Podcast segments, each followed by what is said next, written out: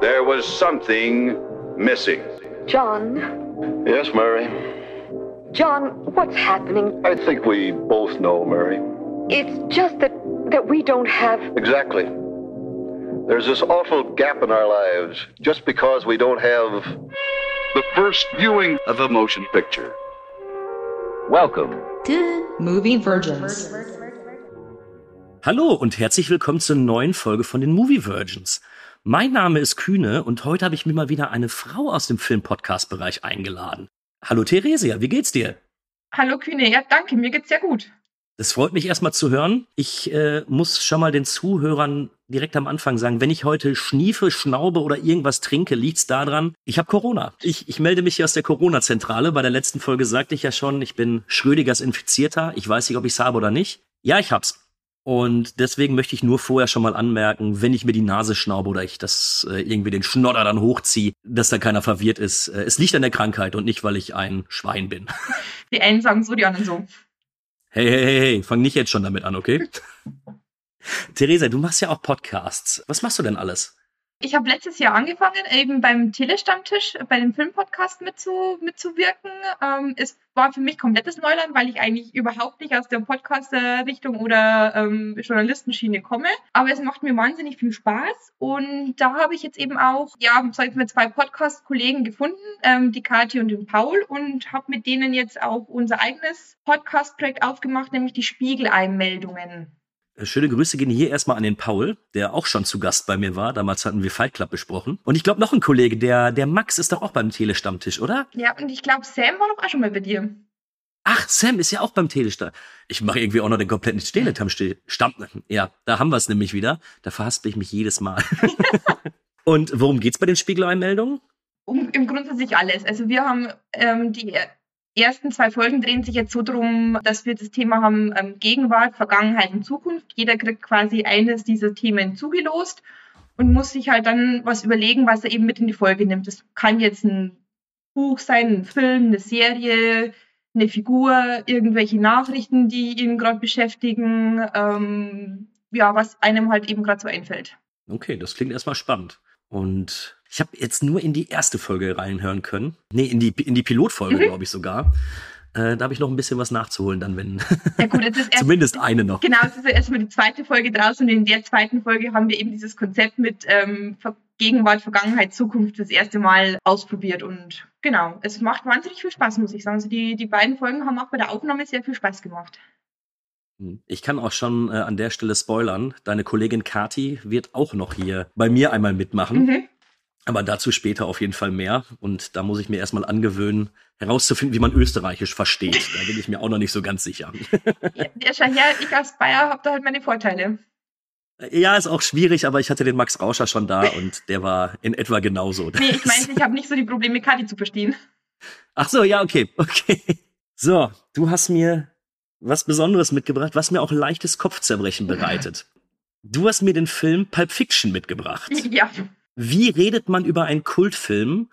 Und erstmal die Frage, wie kam es überhaupt, dass du diesen Kultfilm bisher noch nicht gesehen hast? Weil ich glaube, auf der Welt existieren genau vier Menschen, die den Film nicht kennen und du bist eine davon. ja jetzt sind es nur noch drei. Keine Ahnung, also mal zum, zuallererst muss ich mal sagen, also 1994 oder so, wo alles rauskam, war ich erst zehn, also da durfte ich noch nicht in den Film. Ich weiß es nicht, warum der mir dann danach irgendwie mal durch die Lappen gegangen ist. Also entweder mag es daran liegen, dass ich jetzt halt einfach nur mit dem Titel wenig anfangen konnte und ich einfach nicht ähm, weiter mich informiert habe, worum es in dem Film geht. Dann hieß es auf einmal, okay, das ist ein Kultfilm und Wort Kultfilm löst bei mir so aus, oh mein Gott, ich muss den Film gut finden, weil sonst kriege ich Ärger mit dem Rest der Welt. Ähm, Mhm, okay. Und ich tue mir, also mir fällt es halt immer schwer, irgendwas als, als Kult zu bezeichnen. Also das kommt bei mir wirklich fast nie vor, dass ich irgendwas ja mit diesem Wort betitle. Okay. Aber das Werk von Tarantino ist dir schon ein Begriff, oder? ja, durchaus. Also ich habe äh, einige seiner Filme gesehen und ich mag die. Okay, dann ist es tatsächlich für mich sogar noch ein bisschen verwunderlicher. Welche hast du denn schon alles gesehen? Reservoir Dogs, Kill Bill äh, Volume 1 und 2, Inglourious Bastards, Django Unchained, Hateful Eight, Once Upon a Time in Hollywood. Dann finde ich es wirklich erstaunlich, dass du es bisher bis äh, nach Pulp Fiction nicht geschafft hast. Aber tatsächlich, ich sehe es ähnlich. Also wenn ein Film absolut abgekultet wird, habe ich da anfangs auch meine Probleme damit. Ich habe es jetzt häufiger gehabt, dass ich mir irgendwas angeguckt habe, was super gehypt worden ist. Und an der Stelle sage ich jetzt schon, ich mache mir keine Freunde. Aber zum Beispiel der Pate 2 habe ich mir angeguckt, immer beste Fortsetzung, besser als das Original. Und ich war relativ unterwältigt, als ich ihn dann gesehen habe. Aber wahrscheinlich auch, weil die Erwartungen so groß waren. Ähm, ist das auch eine Angst jetzt bei dir gewesen? Ja, irgendwie schon. Ähm, und ich kann sagen, ich mag Pate Teil 2. Ich glaube, ich bin auch einer der wenigen Menschen. Äh, Nochmal, ich finde den auch gut. Ja. Aber ich finde ihn nicht so geil, wie er gemacht wird. Ja. Ne? Und das ist dann meistens mein Problem, wenn ich dann, äh, wenn ich dann irgendwie an so einen Kultfilm oder an so einen Klassiker Mhm. rangehe. Aber bevor wir in den Film reingehen, jetzt interessiert mich natürlich, wie hat dir Pulp Fiction gefallen? Muss ich jetzt wirklich sagen? Nein. nee, also mir hat er wirklich gut gefallen. Es ist ein Quentin Tarantino-Film, denn man erkennt eben seine, klar seine Handschrift. Ich mochte den Film, aber ich muss ganz ehrlich gestehen, wahrscheinlich lag- liegt es daran, dass ich den erst so spät eben jetzt gesehen habe, aber ich kann diesen ganzen Kultfaktor nicht so ganz nachvollziehen. Okay, das ist spannend. ich habe Pulp Fiction jetzt bestimmt schon, boah, 12 bis 15 Mal gesehen. Ähm, ich schwanke auch immer so ein bisschen, wie ich ihn finde, ob ich ihn herausragend großartig finde oder nur sehr gut. Mhm. Kannst du das denn schon genauer definieren oder sollen wir dann in dem Film selber auf einzelne Szenen eingehen, wo du sagst, so ja, da kannst du den Kult nicht ganz nachvollziehen? Wir können gerne dann die einzelnen Szenen, äh, vielleicht kannst Ja, du mir dann okay. beibringen, welche dann die Kultszenen sind. oh Gott, oh Gott. Äh, vielleicht an der Stelle auch einen ganz kurzen Disclaimer. Äh, wir machen hier keine wissenschaftliche Abhandlung über Pulp Fiction. Es gibt ganz bestimmt sehr, sehr viel mehr zu berichten, als wir jetzt hier überhaupt zu sagen haben. Nicht, dass wir später gehasst werden oder gut. Vielleicht hätte ich keine man nicht so Werbung, sehr hassen wie dich, Theresia, Ja. aber äh, das ist nicht mein ja, Problem. vielleicht hätte ich keine Werbung für meinen Podcast machen sollen, wenn ich jetzt den, den, nicht so gut über den Film spreche. Ach, ich, ich bin immer der Ansicht, wenn man es hinreichend erklären kann, dann ist das auch alles in Ordnung. Ja. Und ich habe auch meine zwei, drei kleinen Problemchen mit Pulp Fiction. Von daher bin ich einfach gespannt, was du dazu gleich so, so zu sagen hast. Hey, es gab trotzdem Äh. auch Szenen, die ich sehr gut fand und die ich mochte. Okay. Vielleicht kurz zu ein paar nackten Zahlen. Budget 8,5 Millionen. Box Office weltweit sage und schreibe 214 Millionen. Müsste damals, glaube ich, der erfolgreichste Independent-Film gewesen sein. Fünf Oscar-Nominierungen, hat sogar eine gewonnen mit dem äh, besten Drehbuch, bis das Originaldrehbuch, glaube ich. Ja, und wie wir schon sagten, gedreht von Quentin Tarantino. Und ein Cast, der sich ja durchaus sehen lassen kann. Definitiv. John Travolta mit seinem großen Comeback, Samuel L. Jackson, Bruce Willis, Harvey Keitel, Tim Roth, Quentin Tarantino selbst, Christopher Walken und ich habe noch unzählige andere vergessen, die Ja, bitte, sehr prominent in diesem ja, Cast immerhin sind. jetzt noch Uma Thurman, wenigstens noch eine Frau nennen, bitteschön. Ich habe keine Frau genannt. Ne? Ich hatte gerade drüber nachgedacht und da habe ich gedacht, scheiße, sorry, war keine Absicht. Dann nenne ich noch Amanda Plummer noch Ja. zusätzlich mit dazu. Dann haben wir zumindest zwei mit dabei. Was sagst du zum Cast? Großartig. Sehr viele begegnen man natürlich in, in anderen Quentin Tarantino-Filmen wieder. Ja, man kann sich eigentlich über den Cast nicht beschweren. Es waren so wirklich dann so die, die Größen seiner Zeit, beziehungsweise eben, wie du gerade gesagt hast, John Travolta hat dann so ein kleines Comeback erlebt. Ja, ich finde es eigentlich ganz interessant, dass er auch eigentlich gar nicht gecastet werden sollte. Und Tarantino, ich glaube, Michael Madsen war eigentlich vorgesehen für die Rolle von Vincent Vega. Mhm.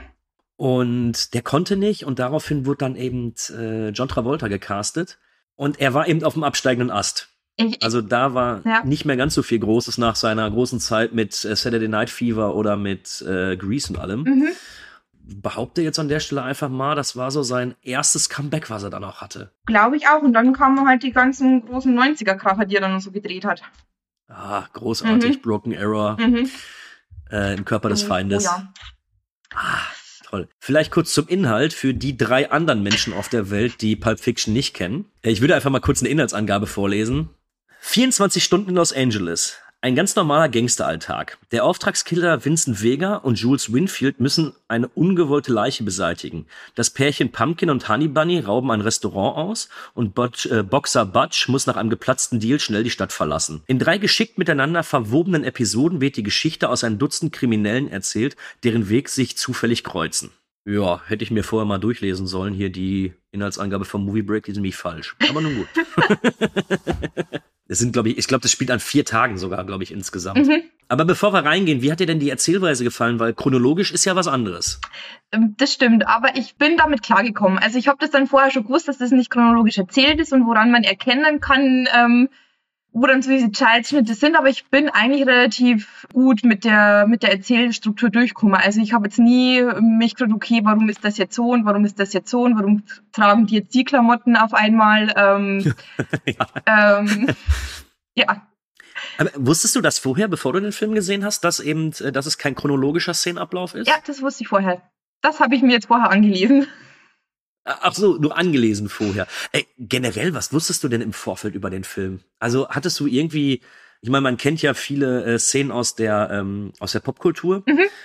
Hattest du denn da noch noch andere Erfahrungswerte oder war jetzt vieles für dich absolutes Neuland? Es war vieles komplett Neues. Ich kenne natürlich die, die, die Tanzszene von John Travolta und von Uma Thurman und äh, die Musik ist mir natürlich auch geläufig. Dann äh, so die Szenen, glaube ich, zwischen John Travolta und Samuel. Jackson, ähm, wie die da in dem Zimmer stehen, wo die den Koffer abholen mit dieser grünen Wand im Hintergrund. Also solche, sag ich mal, so ikonische Bilder, die waren mir jetzt schon geläufig. Okay. Ich muss auch zugeben, ich finde normalerweise eine nicht chronologische Erzählung immer schwierig, weil ich ja irgendwie dann schon gespoilert werde. So, das ist bei vielen Filmen wirklich mein Problem. Zum Beispiel, wenn die, wenn die Schlussszene oder so am Anfang des Filmes kurz eingeworfen Mhm. wird, denke ich mir jedes Mal, ey, wie dumm seid ihr? Jetzt weiß ich ja, wie der Film wahrscheinlich enden wird. Warum macht ihr das? Hier muss ich zugeben, finde ich es grandios gelöst. Weil ich, du hast gerade die Szene mit den Klamotten angesprochen. Mhm. Ich habe mich beim ersten Mal gucken, habe ich mich die ganze Zeit gefragt, wie zur Hölle kam es dazu und hatte mich eigentlich viel, viel mehr darauf gefreut zu erfahren, was eben der, der Konsens dieser Szene ist, Mhm. als andersrum. Ja. In dem Fall, muss ich sagen, hat mir dieses nicht chronologische Erzählen sehr, sehr gut gefallen und passt für meine Begriffe auch ganz gut in diese, in diese Geschichte, die da verarbeitet Ja, wird. wie gesagt, also ich wusste ja eben auch nur, dass, das, dass die irgendwie dann eben andere Klamotten anhaben. Aber ich wusste, ich habe jetzt nicht gewusst, was passiert ist und so weiter. Und ich war dann auch irgendwie gespannt darauf zu erfahren, was da eben in der Zwischenzeit passiert ist. Zwischen ich hole den Koffer ab und ich liefere den Koffer ab. Dass es natürlich jetzt so eine Szene war, okay. Großartig. Ja. Wirklich großartig. Wir beginnen ja wie ein, äh, wie ein Gangsterpärchen, und zwar Pumpkin und Honey Bunny, in einem Diner sitzen, Mhm. sich darüber unterhalten, ob es sinnvoll ist, Tankstellen zu überfallen oder ob, da ein, ob ein Überfall in einem äh, Diner nicht eventuell lukrativer ist. Und das ist ja so der, der erste Prolog des Films. Mhm. Ich muss sagen, für mich, ich finde den großartig, aber auch nur, weil da, also ich finde, bei Reservoir Dogs hat Tarantino es versucht, aber in Pulp Fiction hat das einfach zu Perfektion gebracht. Wir hören einfach Dialoge, wie Menschen sprechen. Und das gefällt mir sehr, sehr gut daran. Ja, das ist ehrlich. Also die diskutieren ja eben wirklich oder besprechen ja, okay, was ist jetzt besser, ähm, weil einen richtigen Job haben wir nicht und was ist jetzt besser eben zu erfallen. Banken ist zu gefährlich, weil die, die natürlich Überwachungskameras, gut, Überwachungskameras bin mir nicht sicher in den 90er Jahren, aber zumindest halt Wachmänner haben und eben so ein Restaurant pff, ist ja viel, viel einfacher. Also es ist, schon- Ja, ist schon interessant, auch die Denkweise oder die Herangehensweise von diesen Verbrecherpärchen zu erfahren. Ja, und generell, und das setzt sich ja äh, spätestens dann in der ersten Hauptszene fort, wenn äh, Vincent Vega und Jules zu dem Hotelzimmer fahren, um da den Koffer abzuholen, beziehungsweise eventuell da auch dann eben Leute zu erschießen. Mhm. Dass wir eben nicht Dialoge haben, die Oh, Vincent, glaubst du, wir schaffen das mit dem Auftragsmord? Ja, Jules, sondern wir haben Szenen oder wir haben Gespräche darüber, wie ein äh, wie ein Quarter Pounder mit Käse in äh, Europa heißt und alles Mögliche. Und ich finde das ehrlich, weil ich finde, so sprechen Menschen. Ja, und wie die, wie die Amsterdamer Polizisten damit umgehen, wenn sie dich durchsuchen oder wenn du irgendwie Drogen bei dir hast. Wobei, wobei, da kann ich dir jetzt schon sagen, wir haben in der Grundschule, ja, oder war es vielleicht so ja, vierte, fünfte Klasse, als der Film so das erste Mal dann aufploppte, wir haben, glaube ich, stundenlang alleine den äh, Dialog über ähm, den Quarter Pounder mit Käse rezitiert. Ich finde den so großartig. Ja, also Dialoge kann er wirklich. Also das ist, es hat sich ja irgendwie durch den ganzen Film da irgendwie durchgezogen, ob die jetzt dann irgendwie philosophisch angehaucht waren oder, also es gab so viele schöne Beispiele im Grunde. Ja, und wie gesagt, ich glaube schon, dass er das, dass Tarantino das auch in seinem Erstlingswerk in Reservoir Dogs gemacht hat. Aber ich finde, hier hat das auf die Spitze getrieben und auch wirklich zur Perfektion Mhm. gebracht.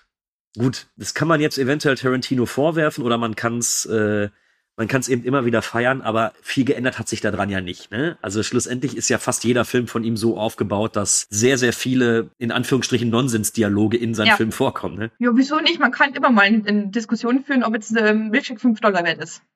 Ja, ganz genau, genau. Oder Thema Fußmassagen. Oh ja, ne? ja, ja. Um das klarzustellen, nur weil ich einem Mann die Füße massieren würde, hat Marcellus nicht das Recht, Antoine von seinem Balkon in ein verdammtes Gewächshaus zu schmeißen und dem Nigger einen verdammten Sprachfehler zu verpassen. Sowas tut man nicht. Wenn das Arschloch das mit mir anstellen würde, sollte er dafür sorgen, dass ich im Rollstuhl lande, sonst würde ich den Wichser umbringen. Ich sag nicht, dass es richtig ist, aber du sagst, eine Fußmassage bedeutet nichts. Und ich sage, ich sehe das anders. Ich habe einer Million Ladies, eine Million Fußmassagen verpasst und die haben alle was bedeutet. Wir tun zwar so, als wäre das nicht der Fall, aber es ist so. Das ist ja gerade das Geile daran. Du hast eine sinnliche Sache am Kochen. Du, du, man redet nicht darüber, aber du weißt es und sie weiß es. Der verdammte Marcellus hat's gewusst. Und Ant-Man hätte es verdammt nochmal auch besser wissen sollen. Ich meine, das ist Marcellus Frau, Mann. Da kannst du keinen Sinn für Humor erwarten. Klar, was ich meine? Ist ein interessanter Punkt. Na komm schon, wir können langsam loslegen. Irgendwo habe ich gelesen, ich glaube, äh, äh, stimmt, jetzt Quentin Tarantino ist ein Fußfetischist. Aber sowas von. Und wenn du es jetzt weißt, kannst du dir keinen Tarantino-Film mehr angucken, ohne dass du es nicht merkst. Das stimmt. Ich, muss dann, ich musste dann eben bei Kill Bill dann denken, wackel mit dem großen C. Joel Walter, da Genau. musste ich jetzt denken. Genau. Oder wenn in Once Upon a Time in Hollywood Margot Robbie im Kino sitzt und du siehst die ganze Zeit sie und ihren Fuß. Stimmt. Ja, stimmt. So, also er ist und wenn es stimmt, äh, ist es so, hast du From Dust Till Dawn gesehen? Ja. Da soll angeblich Tarantino für ein, für die Gage von einem Dollar eine Filmszene geschrieben haben. Und wenn das Gerücht stimmt, ist es die Szene, wo seine Figur, also Quentin Tarantino spielt ja auch mit, den Sekt von dem Fuß von der Tänzerin von Selma Oh, Hayek ja, trinkt. ja, ja. Da hat er doch auch den Fuß im Mund und schleckt den von oben bis unten ab und sowas. Und angeblich soll er die sogar für sich selbst geschrieben haben. Dann hätte er sich aber eher den Fuß durchschießen müssen und nicht die Hand.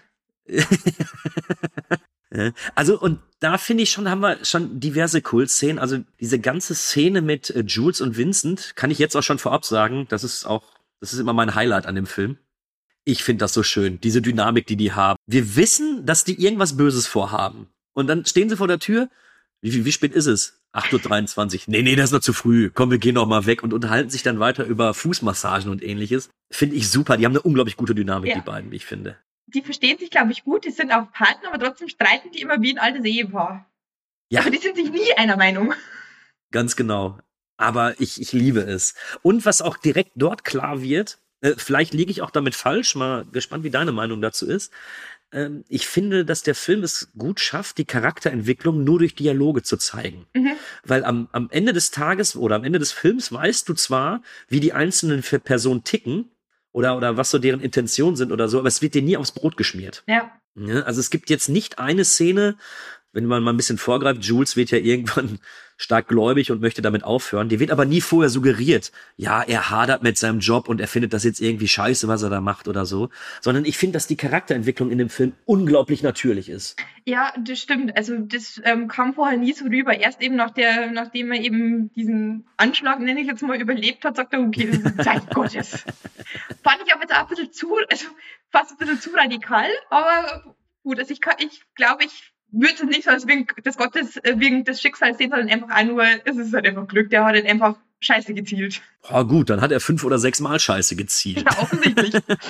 Aber da hast du es eben wieder, ne? Dieses, die, dieses fast schon äh, ehemäßiges bezwischen den beiden. Ja. Weil äh, Vincent ist ja auch fest der Ansicht, nee, nee, das ist kein Wink äh, von Gott, sondern das ist einfach nur pures Glück, was da passiert. Ja.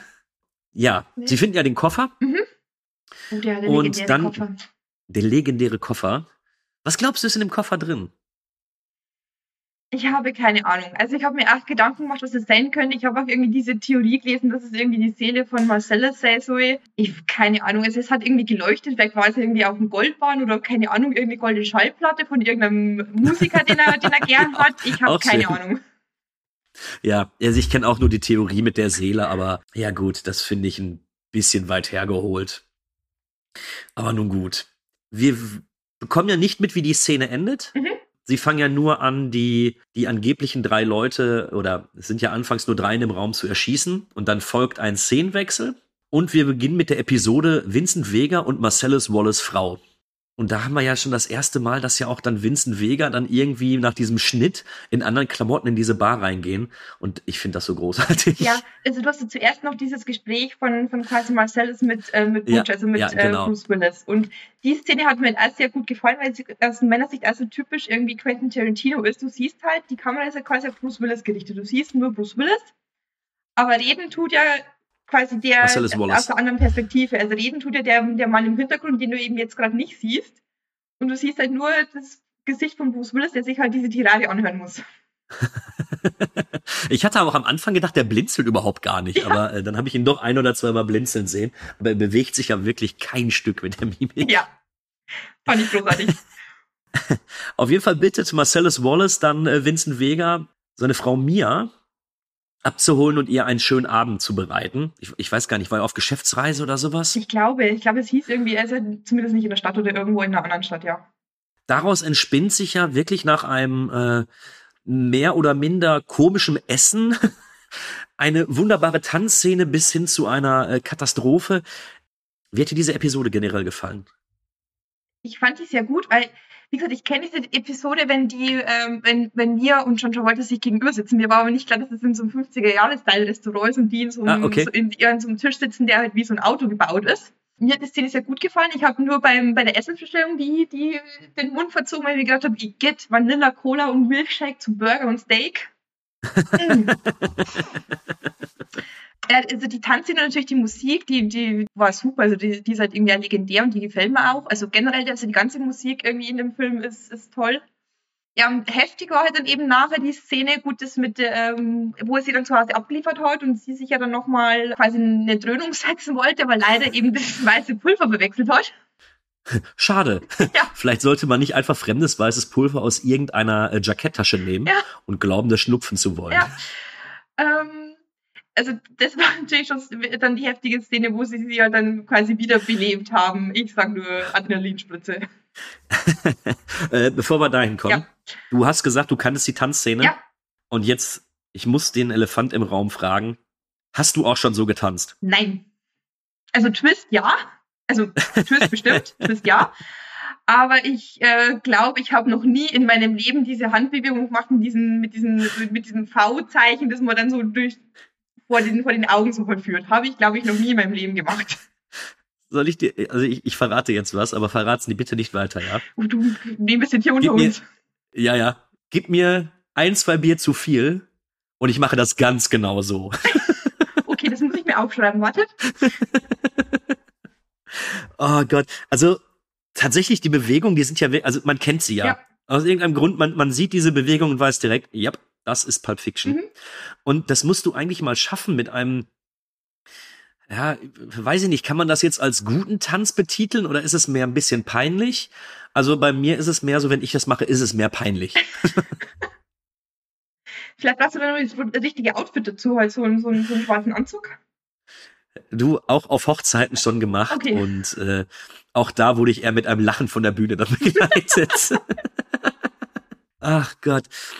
Ja, aber auch da bleibe ich dabei. Ja, so kann ich mir das vorstellen. So, er hat da ja generell keinen Bock drauf und ist ja auch schon ein bisschen zugedröhnt. Ich glaube, Mia hat bis dato auch ihre erste Nase schon Mhm. gezogen. Ich kann es mir ja witzigerweise genauso vorstellen. Für das, dass ihr beide irgendwie schon ein bisschen zugedröhnt waren, haben sie es ja noch relativ gut hingekriegt. Ja, also mir gefällt's. Deswegen, ich bin mir auch sicher, irgendwann werde ich mit diesen Tanzmoves Glück haben. Man soll die Hoffnung nie aufgeben. Und ach du, äh, natürlich. Und du sagtest ja schon, es kommt ja später dazu, äh, Mia biet, äh, bittet Vincent ja noch mit rein Mhm.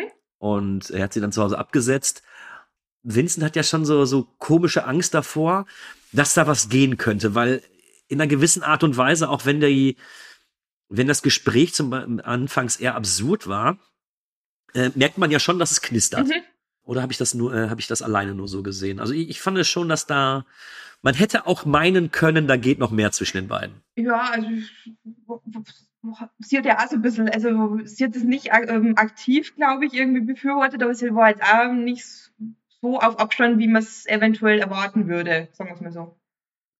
Und dadurch, dass Vincent ja weiß, was passiert, wenn man alleine nur die Füße von äh, Mia anfasst, schwört er sicher auf der Toilette. Und auch da muss ich, muss ich zugeben, habe ich auch schon mal gemacht. Ja, ja. Wenn wir mal irgendwie mit einer Freundin unterwegs waren, dann wirklich sagen, nein, ein Drink, geh nach Hause, lass es. Okay. ähm, dann kommt's ja zu der, äh, zu der Überdosis, Mhm. weil Mia dann in Vincents Mantel Heroin findet, hält es für Kokain, schnupft das. Ich wusste auch nicht, dass man Heroin nicht schnupfen darf. Ich bin da einfach nicht so weit drin in, in der ganzen Szene. Habe ich mir eingedacht, ich kenne mich, ich bin doch nicht so äh, äh, tief drin in der ganzen Drogenszene. Aber dann, ich, ich finde auch die ganze Szene bei dem, bei dem Drogenhändler so schön, ähm, weil da genau wieder das Gleiche passiert. Der Drogenhändler, voll in Panik, sucht irgendwie, sucht er denn die Adrenalinspritze oder die Beschreibung der Er sucht die Adrenalinspritze, Beschreibung, also er sucht so ein, so, eine Art, so ein kleines Ärztebuch, so ein schwarzes Buch, wo Genau, drin genau, sein steht, Ärztebuch. Wie, wie man jetzt hier diese Überdosis behandelt. Und ich fand das so geil, wie seine, ähm, seine Frau daneben steht. Ja, warum lest du das nicht zu der Spritze? Hab ich nicht. Ja, aber warum hast du das nicht gemacht? Jetzt sei still. Ja, Und noch geiler ist ja die, die, die, zweite Frau, die dann noch da ist, die nicht wirklich, wenn die hinten einfach auf der Couch sitzt und, da irgendwie nur zuguckt. und da dann auch noch mal so schön rüberspäht, sich das Ganze anguckt. Und ähm, da finde ich aber auch schon wieder, das ist so naheliegend. Ja. Also als ich da, als damals noch meine Ex-Freundin hier gewohnt hat, gab es genau solche Diskussionen. Es kamen immer sehr, sehr dumme Fragen, wenn zum Beispiel der Fernseher nicht funktioniert und ich an der Verkabelung dran war. Äh, warum machst du denn das nicht fertig? Boah, sei still. So, so, so Dinge, die man da in dem Moment nicht braucht. Kenn ich. Bist du dann diejenige, die dann so komisch fragt oder wurdest du immer nur doof gefragt? Beides. Ich habe beide Seiten schon erlebt. ähm, ja, aber ich mochte die Szene auch, weil es irgendwie alle drei nur, nur rumgeschrien haben. Äh, also sie, sie hat gesagt, bringt, bringt die Frau weg und er war nicht begeistert, dass sie, kummer, äh, dass sie da kummer sind. Ich fand das so lustig. Ich fand natürlich die Szene gut, wo er die Drogen gekauft hat bei ihm. Ach ja, die haben wir gar nicht angesprochen, Ja. ne? Ja, stimmt. Und ich muss auch sagen, ich fand auch eben den Drogendealer, ich glaube, wie hieß er? Ich glaube, das war Eric Stolz oder so. Den Ja, fand genau, ich ja genau. auch geil, weil der hat mir gedacht, das ist der jüngere Bruder von Big Lebowski oder so. Ja, stimmt, stimmt. Könnte auf jeden Fall von der Kleidung her passen. Ja, ne? und also- Oder wo er sagte, komm in mein Büro und dann sind die einfach in dem Schlafzimmer und er legt dann drei verschiedene Arten von Heroin dann da aufs Bett drauf. Ja, ziemlich, ziemlich abgefahren, aber eben auch ziemlich naheliegend. Also das sind eben diese Dinge, so ich kann mir das vorstellen. So nicht jeder hat dann so ein riesiges, so ein riesiges Haus und äh, hat dann da eigene Büros, wo dann Drogen verkauft werden können. Ich glaube schon, dass 99 Prozent aller Dealer so arbeiten Mhm. Ne, ohne da wirklich drin zu sein. Aber so eine Spritze ins Herz. Ich würde danach, glaube ich, nicht aufstehen. Ja, vor allen Dingen, also ich meine, ähm, also ich kann mich da durchaus auch in John Travolta reinversetzen, wenn du halt dieses Ding jemandem reinrammen musst. Oder sollst. Äh.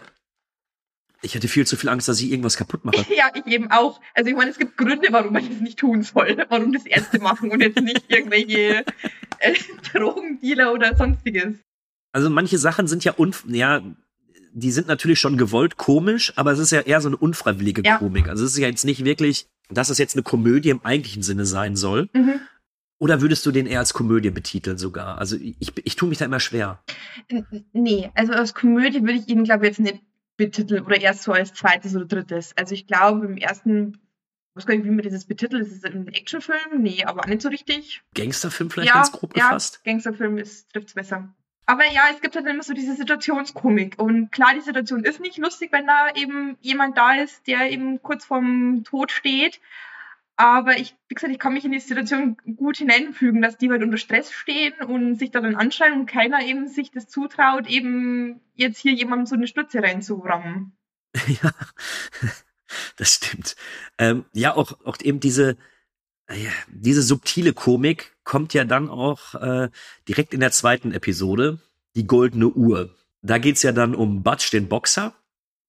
Aber der, der Beginn dieser Episode, den finde ich so absurd, aber gleichzeitig auch wieder so genial, wo äh, Christopher Walken als Captain Coons Mhm. zu einem kleinen Jungen geht, eben zu dem äh, kleinen Butch, und ihm erzählt, was die Uhr von seinem Vater schon alles erlebt hat in dem Leben. Und das ist so absurd, aber ich finde es überragend. Ja, überragend. Ja, die Szene war auch genial, vor allen Dingen halt auch wieder so, wie sie halt wieder erzählt worden ist. Also, also wieder so, du siehst quasi mit den Augen von Butch, wie, wie er vor dir steht oder vor dir sitzt und diese Geschichte erzählt. Und er erzählt sie ziemlich ausführlich. Also ich meine, ich meine, das ist ein kleines Kind. Da könnte man halt einfach auch manche Sachen einfach weglassen. Du glaubst gar nicht, was Männer machen, wenn sie sieben Jahre lang vom Vietcong gefangen gehalten werden. So, okay. Ja. Gut. Würde mich nicht freuen, wenn meinem Kind sowas erzählen wird. Ja, kann ich eine ganz einfach tun. Ich weiß auch nicht, ob ich mich dann so über die Uhr freuen würde, wenn ich eben diese Vorgeschichte kenne. Ja, mein Gott, sie war eben in mehreren Ärschen. Ja, weil nachdem Buds Vater ja verstorben ist und er die Uhr fünf Jahre in seinem Arsch gebunkert hat, hat ja, ja Captain Coons auch noch für zwei Jahre die Uhr in seinem Arsch Ja. gehabt. Und Wo, wo ich mich frage, wie funktioniert das? Also, also wie kann man das tun? Ich meine, man muss ja auch mal wieder auf die Toilette oder muss man sich das oder muss das dann immer wieder? Also, ja gut, ich will es gar nicht wissen. ja, ich, ich, ich glaube auch nicht. Also ich denke mal, man muss sie dann vorher immer raus. Aber okay, wir sollten das nicht vertiefen, weil sonst wird mir schlecht und ich muss hier abbrechen an der Stelle. Ich glaube, das ist kein Thema für einen Podcast. Ach, da gibt's auch bestimmt Podcasts, die sich nur damit beschäftigen. Es gibt bestimmt irgendwie so, es gab ja auch das Buch, ähm, da mit Charme, also gibt es bestimmt auch einen Podcast dazu. Und diese Uhr war am Handgelenk deines Daddys, als er über Hanoi abgeschossen wurde. Er wurde gefangen genommen, in ein vietnamesisches Gefangenenlager gesteckt. Er wusste, wenn die Reißfresser die Uhr entdecken würden, würden sie sie konfiszieren, sie ihm wegnehmen. So wie dein Dad es sah, war diese Uhr dein Erbe. Er wollte verdammt sein, wenn irgendwelche Schlitzaugen nach dem Erbe seines Sohnes grapschen würden, also versteckte er sie. An dem einzigen sicheren Ort, den er kannte, seinem Arsch. Fünf ganze Jahre lang trug er diese Uhr in seinem Arsch. Und dann, als er an der Ruhe erkrankte, gab er mir die Uhr. Und ich versteckte diesen Metallhaufen zwei Jahre lang in meinem Arsch. Dann, nach sieben Jahren, wurde ich zu meiner Familie nach Hause geschickt. Und jetzt? Kleiner Mann, gebe ich die Uhr dir. Wir haben ja dann eben die, die Geschichte, wie Butch seinen äh, Boxkampf verlieren soll. Er seinen Gegner allerdings totschlägt und dadurch natürlich den Deal mit Marcellus Wallace dann obsolet macht. Mhm. Und er versucht dann ja zu flüchten. Mhm. Und hier habe ich direkt mein erstes Problem mit dem Film. Und zwar finde ich diese Geschichte viel zu lang. Es dauert mir zu lange, bis es wieder losgeht. Also ähm, ich, ich verstehe, warum vieles gemacht worden ist, aber äh, ich habe erst einen Dialog in dem Taxi, dann habe ich einen Dialog Mhm. in dem Hotelzimmer mit seiner Freundin, dann habe ich einen langen Dialog unter der Dusche, dann habe ich noch mal einen langen Dialog und erst dann geht es weiter und da hätte ich mir gewünscht, dass der Film da eventuell so 10, 15 Minuten rausnehmen würde, weil da verliert, verliert er mich ein bisschen. Also die Taxiszene habe ich nicht so ganz verstanden. Also ich meine, die war an und für sich irgendwie gut, gut gemacht, aber die, die Sinnhaftigkeit davon, die hat sich mir nicht so ganz erschlossen. Nee, und äh, auch mit seiner Freundin, mit Fabienne. Ich, ich finde Fabienne ja wirklich süß und ich finde die beiden zusammen auch irgendwie ganz niedlich. Aber das war mir auch alles ein, ein Stück zu lang. Also da verliert er für mich ein bisschen an Tempo, weil Mhm. mich auch da die Dialoge nicht so bekommen haben, wie beispielsweise bei, äh, wenn Vincent Vega und Jules unterwegs sind oder eben Vincent Ja. Vega und Mia, äh, Mia. Das ist wirklich so der Punkt, wo ich dann so anfange, auf die Uhr zu gucken und mir zu denken, so, ja, ich weiß ja, was kommt, aber da habe ich so gedacht, so, ah komm, jetzt kann es aber auch mal langsam weitergehen. Ja, da hat es so ein bisschen so eine Länge, das stimmt. Also da gab's, äh, ist wenig passiert so in diesen Zwischenszenen. Also die hat das Ganze irgendwie so ein bisschen runtergedampft. Ja, ja. Ich meine, wir werden dann ja später belohnt.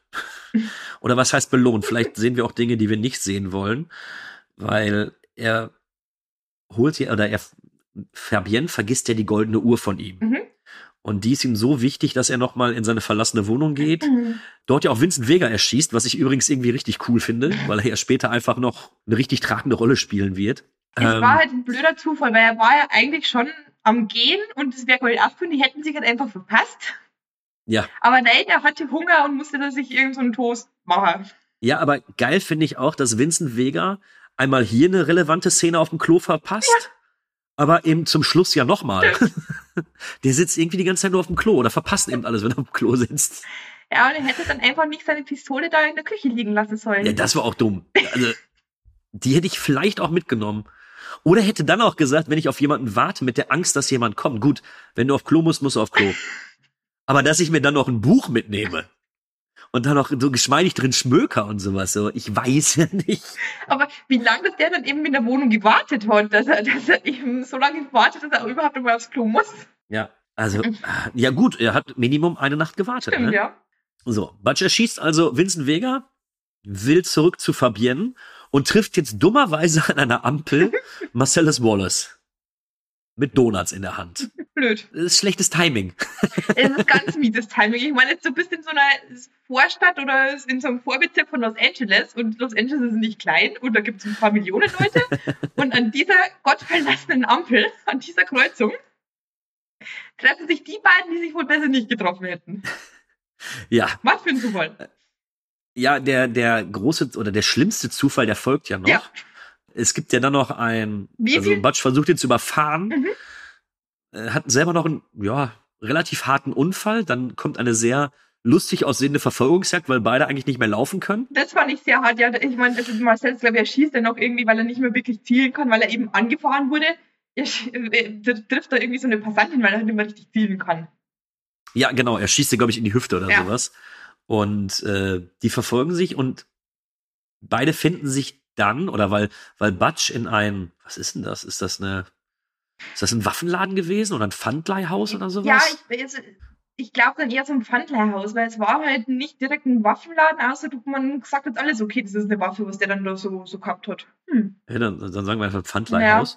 Ähm, dort versteckt sich Butch. Marcellus findet ihn, die beiden prügeln sich, aber sie werden von dem, von dem Ladenbesitzer bedroht, niedergeschlagen und finden sich dann in, ich habe keine Ahnung, was das für eine Situation sein soll, wieder. Ja, wie viel Pech kann, können zwei Menschen haben, ja. Boah, furchtbar. Also, das kann, das kann man sich auch nicht ausdenken, wenn sowas passiert.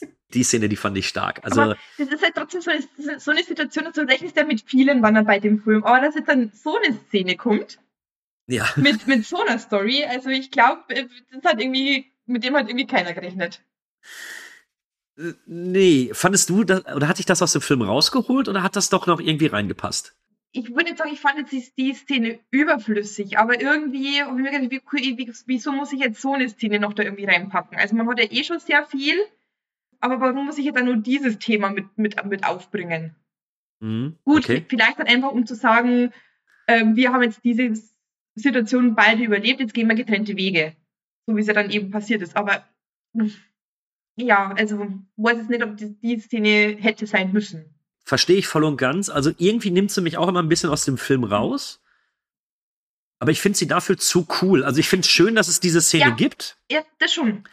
Hätte mir die aber auch in einem anderen Film genau so gewünscht. Ja. So, weil ich, weil ich auch finde, dass die nicht so ganz in die, in die Thematik des Filmes reinpasst. Ja, geht mir genauso. Also ich fand die Szene, die Szene gut, die, es war eine starke Szene. Aber ja, warum die jetzt auch noch mit da reingemusst hat, ich verstehe es nicht. Ah, Aber die Vorstellung alleine fand ich, fand ich schon schlimm. Ja. Und wo ich mich später noch gefragt habe, wo dann äh, Marcellus Wallace dem, dem Z, also dem Vergewaltiger, die ähm, in den Unterleib schießt Mhm. und er dann noch so vor ihm steht, so, ich lass dich auseinandernehmen. Ich glaube, der verblutet. Also ich kann mir vorstellen, wenn du so ein Loch in deinem Körper hast, da lebst du eh nicht mehr so lange. Kann ich mir jetzt alle vorstellen. Und für das ist es äh, offensichtlich, also es muss ja sehr mit sehr vielen Schmerzen verbunden sein. Für das hat er sich, also gut, ich bin jetzt keiner, der solche Slasher-Filme mag, aber für das, wie er verletzt worden ist, hat er sehr wenig ähm, geschrien und gejammert.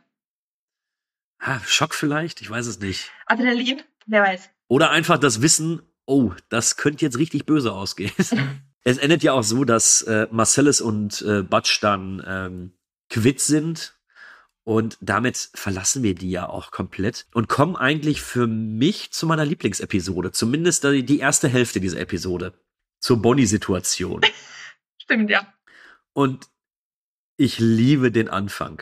Ich liebe wirklich den Anfang dieser ganzen Szene, wenn die im, äh, wir springen nämlich wieder zu Jules und Vincent. Also Vincent wird ja zwar vorher von Butch erschossen, aber im Film oder im chronologischen Kontext erst später. Und wir verfolgen sie. Sie haben ja, wie, wie hieß er denn nochmal, den sie auf dem Rücksitz haben? Ähm, Äh, Marvin. Marvin, Nee, ja. Marvin, doch. Sie haben jetzt den Koffer und nehmen Marvin als Geisel mit, damit er noch irgendwie da äh, Informationen abgibt und und und. Als sich Vincent zu ihm nach hinten beugt und ihm mit ihm einfach normal spricht, die Waffe im Anschlag, fährt Jules angeblich über einen Hubbel und Marvin wird erschossen.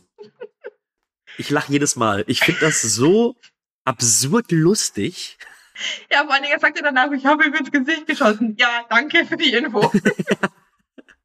ich finde auch da wieder diese Dynamik von den beiden. Äh, also ich, Jules ist generell mein Lieblingscharakter, so viel kann ich schon mal sagen. Mhm. Ich liebe Jules, alleine seine Sprüche, die er da macht. Mhm. Ich, ich weiß gar nicht, hast du den auf Englisch oder auf Deutsch geguckt? Ich muss zugeben, habe ich auf Deutsch gesehen. Ja, du, äh, was heißt zugeben? Ich habe versucht, ihn dieses Mal auf Englisch zu gucken. Ich habe mich aber so an die äh, Synchro und an die Stimmen gewöhnt, dass ich ihn äh, kurze Zeit auch wieder auf Deutsch geschaltet Mhm. habe, tatsächlich. Also ich liebe die Synchronisation von Samuel L. Jackson in dem Fall. Ja. Ja, sie sind sich ja beide nicht sicher, wie sie jetzt mit dieser Situation umgehen sollen. Vor Und- allen Dingen das Schöne ist ja auch, dass der Innenraum von dem Auto ist ja eigentlich weiß und jetzt ist er halt rot gesprenkelt. Da ist ja alles rot und die beiden sehen ja auch aus, als hätten die irgendwo, äh, wären die in einen, in einen Pool von Blut reingesprungen.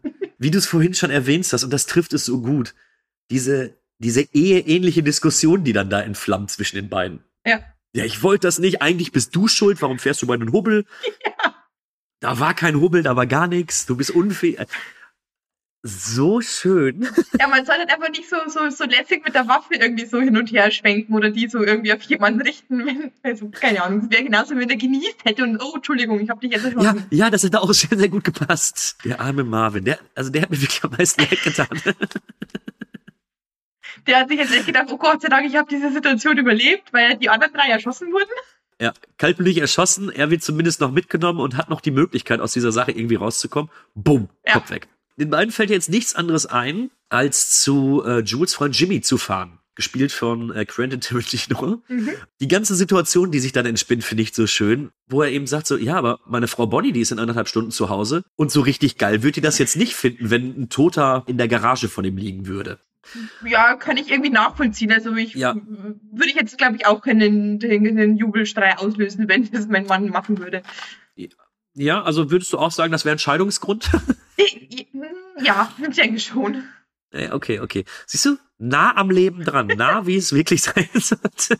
Dann wird ja Mr. Wolf gerufen, Harvey gespielt von Harvey Keitel. Wie großartig ist der? Ich finde das fantastisch. Also vor allen Dingen, weil er ihnen ja schon hilft, aber sie im Grunde die ganze Drecksarbeit machen lässt. Ich habe mir überlegt, ich wäre, ich hätte echt gerne so einen Job wie Mr. Wolf.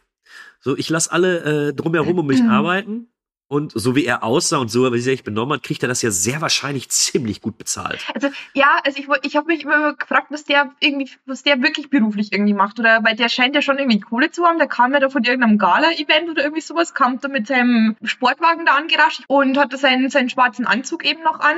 Ja, redet auch dementsprechend. Ich denke mal, dass er einfach, ja, der Mann für Probleme in der Organisation von äh, William, äh, Mhm. von, äh, nicht William Wallace, wir sind doch nicht bei Braveheart, Marcellus Wallace. Völlig anderer Ja. Film. Ja, doch, gebe ich zu. ja, und ach, und bis dato meine li komplette Lieblingsepisode. Also solange Mr. Wolf da ist und äh, Jules und Vincent sich da in einer Tour anzicken, ankeifen, großartig. Ja, also äh, da wir schon übrigens das Auto reinigen müssen, wo sich dann halt eben Jules beschwert, so quasi, du bist doch schuld, wieso muss ich jetzt hier die, die Gehirnpartikelchen hier aufsammeln, mach doch du das. Und was ich davor an großartig fand, ist ja, weil Harvey Keitel sagt ihnen ja, was sie tun sollen. Dann sagt, äh, ich glaube, ich, äh, ich, äh, John Travolta ist der, wo dann so sagt, ey, so quasi, ja, können wir irgendwie ein Bitte hören oder so. Oh ja. Oh ja. Wo er dann halt irgendwie noch eingeschnappt ist, weil er ihm jetzt hier Befehle erteilt und im Grunde rettet er ihren Arsch. Und John Ah. Travolta halt eben so, aber man kann ja trotzdem irgendwie nur höflich sein. Ich bin hier nicht der Beauftragte für die Gehirnmassenscheiße. Das kannst du gefälligst machen. Großartig, wirklich. Ja, und zum Schluss schließt sich ja der Kreis, als dann äh, Jules und Vincent in das Restaurant gehen, was am Anfang eben von Pumpkin und Honey Bunny überfallen Mhm. wird. Da habe ich dann auch wieder mein kleines Problem, weil ich diesen Part wieder etwas zu lang finde. Ja, die, die Diskussion, was die da geführt haben, die fand ich auch irgendwie, ich hab's nicht verstanden. Ich hab mir gedacht, was, was wollt ihr mir jetzt mit dieser Diskussion sagen? Also ich fand's generell cool. Ich fand auch diese ganze, diesen Mexican Standoff, den er da noch mit Mhm. eingearbeitet hat, den fand ich ganz cool. Ja, das fand ich auch wieder gut, ja. Aber eben war mir ein Stück zu lang. Ja, wie, also wie gesagt, ich fand dann diese Diskussion, wo die wieder geführt haben, irgendwie, warum ähm, Jules kein Schwein ist und so weiter und so diese Erklärungsversuche, das, war- boah, das fand ich dann irgendwie auch wieder etwas zu lang.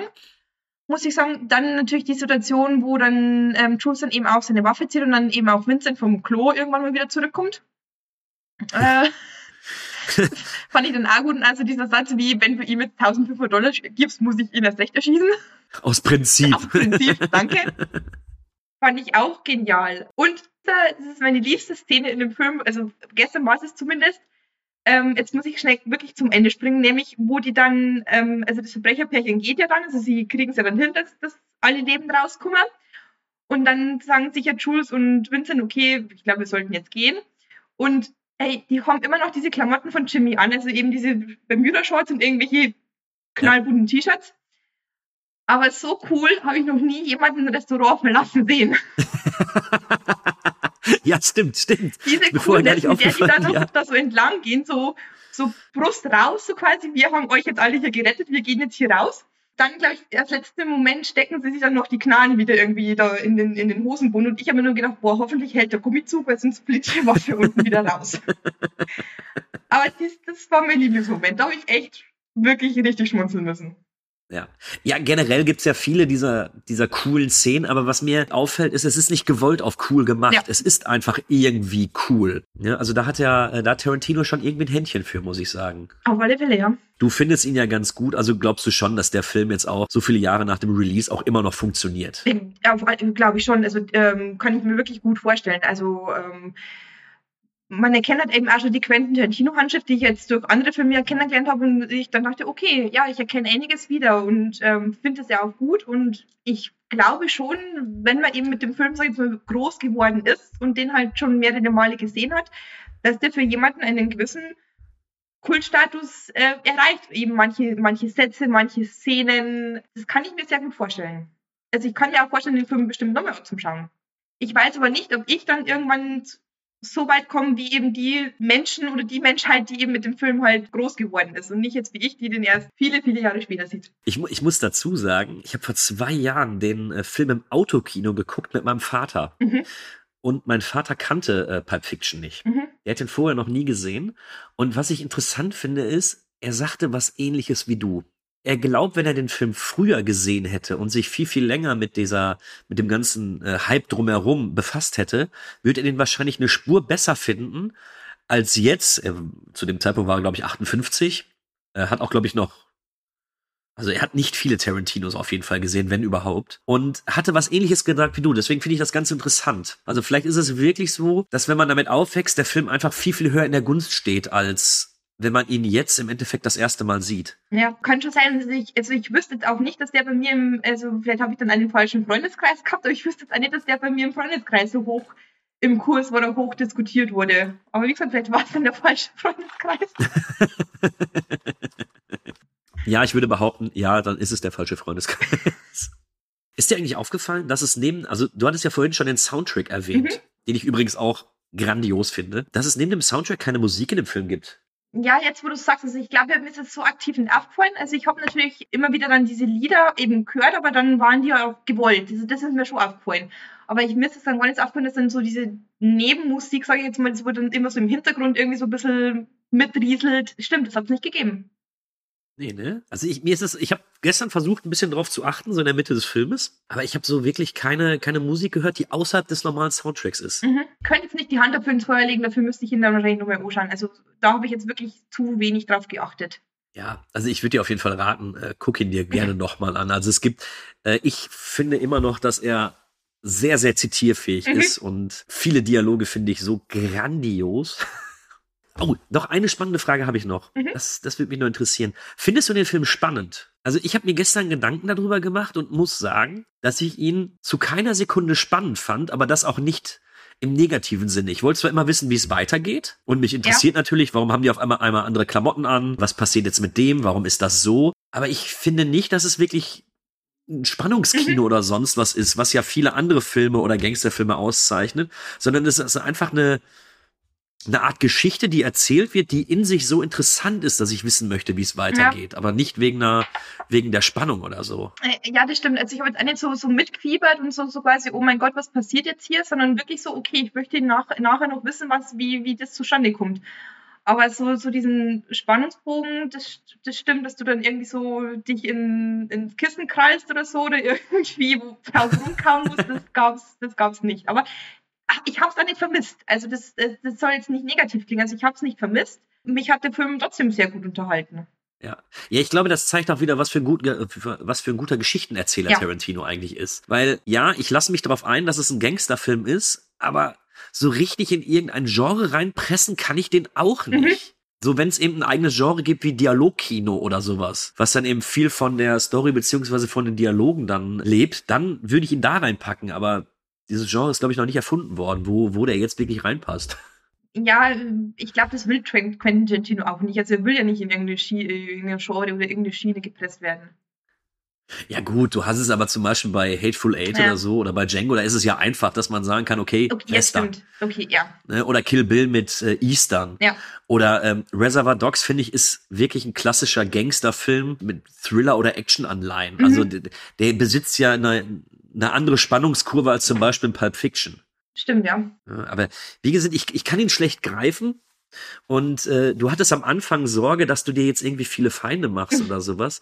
Aber ich, ich kann es insofern nachvollziehen. Ich glaube, Pulp Fiction ist einer dieser Filme, so, der kriegt dich entweder voll und ganz, Mhm. oder es ist so, ja, der ist ganz gut, oder er ist schlecht, aber es gibt so wenig Abstufungen dazwischen. Also wie gesagt, ich fand ihn gut. Ich glaube, ich werde ihn mir dann bestimmt irgendwann, ja, jetzt nicht sofort, aber bestimmt irgendwann einmal wieder anschauen. Aber ja, also ich gehöre jetzt wieder in die Sparte, ähm, er hat mich sofort gekriegt und auch nicht in die Sparte, ich fand ihn scheiße. Ja, aber das ist doch, das ist so eine Aussage. Hast du noch was oder sollen wir zum Fazit kommen? Nee, also ich, gut, das sind jetzt die Kleinigkeiten, also das sind natürlich jetzt wieder hier, ähm, das ist ja bekannt, dass jetzt hier seine ganzen ähm, Erfindungen mit reingespielt haben, eben seine Zigarettenmarke, Big Kahuna Burger. So oft wie ich den Big Kahuna Burger mittlerweile gehört habe, hätte ich echt mal Bock, den zu essen. Ja, finde ich halt als sehr interessant, dass das halt als, ist es, finde ich jetzt auch so ein, so, ein, so, so, ein schönes Stilmittel irgendwie von, von Quentin Tarantino, dass er dann ja extra solche Sachen irgendwie erfindet, die er dann in allen Filmen halt verwenden kann. Also Ja. finde ich irgendwie großartig, dass man auf so eine Idee kommt. Zumal ich finde schon, du merkst einfach, dass er, und das kann man ihm auch nicht vorwerfen, so er liebt einfach das Kino und er liebt auch das, was er tut. Du Mhm. merkst eben daran, was er da für eine eigene Mythologie aufbaut, weil ich glaube, der Big Kahuna Burger, der kommt ja nicht in mehreren Filmen vor. Mhm. Äh, Das fand ich jetzt noch ganz interessant, das hatte ich noch gelesen. Ihm ist ja bewusst gewesen, dass er jetzt für Pulp Fiction nichts Neues entwickelt hat. Das sind ja wirklich alles so Geschichten, die schon unzählige Male irgendwie verfilmt worden sind Ja. oder sowas.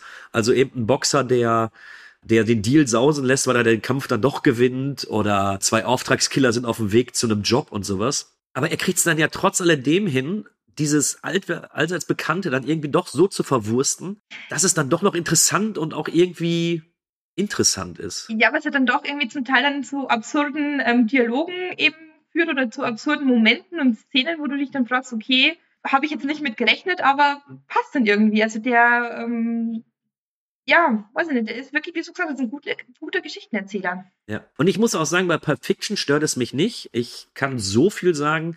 Ähm, ich mag Tarantino, ich vergötter ihn aber nicht. Mhm.